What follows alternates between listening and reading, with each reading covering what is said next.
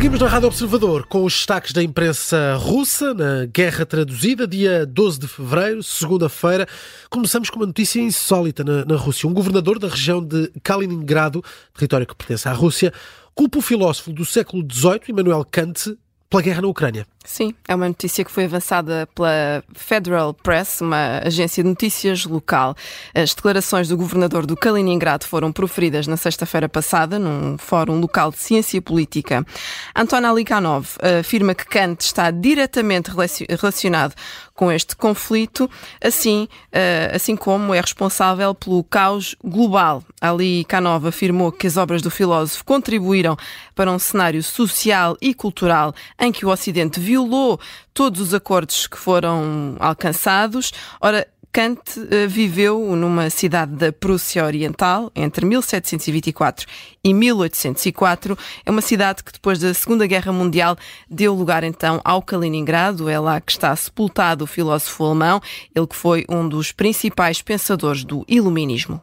O homem não é nada para lá daquilo que a educação faz dele. Frase de Immanuel Kant, aqui a ser acusado por um representante russo. Seguimos com o alerta que está em destaque no Moscow Times. A Rússia está a avançar sobre a cidade de Andivka e a provocar o falhanço das tropas ucranianas. Nos últimos dias, as forças russas ganharam terreno a norte desta cidade. Estão posicionados a apenas algumas centenas de metros de uma das artérias críticas de abastecimento do exército ucraniano. Ainda assim, este artigo do Moscow Times tem a contribuição de alguns analistas de guerra que afirmam que este ano o conflito conflito na Ucrânia vai manter-se no impasse e nenhum dos lados deverá obter grandes ganhos territoriais. A publicação refere que, apesar do poder do exército de Vladimir Putin, o progresso tático é lento e do lado das forças de Zelensky há menos soldados, menos armas, o que faz com que os militares ucranianos se mantenham à defesa, numa tentativa de minimizar baixas enquanto reconstroem a capacidade de combate. Por isso mesmo, uma futura ofensiva ucraniana depende do apoio do Ocidente. Além disso,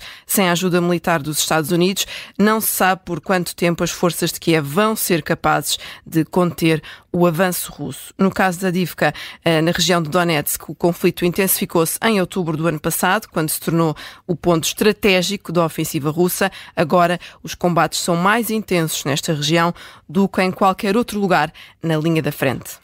Outra notícia do Moscow Times indica que as exportações russas para a Europa diminuíram em quase 70%, isto só no ano passado. Foram mais dois terços de exportação que caíram por terra na sequência da União Europeia ter cortado drasticamente a aquisição de petróleo e gás russos numa tentativa de exercer pressão económica sobre Moscou.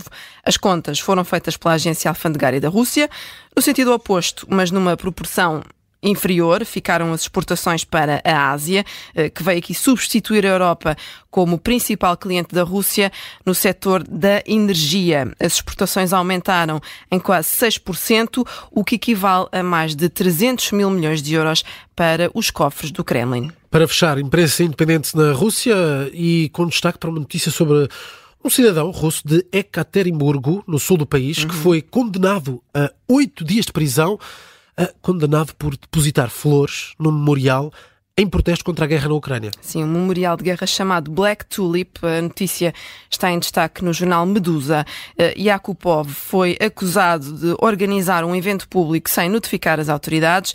De acordo com um relatório da polícia local, este cidadão russo apelou aos residentes da cidade para participarem num protesto não autorizado junto ao memorial para exigir a desmobilização total e o fim da ocupação da Ucrânia. Isto terá acontecido através de mensagens em grupos do Telegram, em que era referido o horário e o local da manifestação.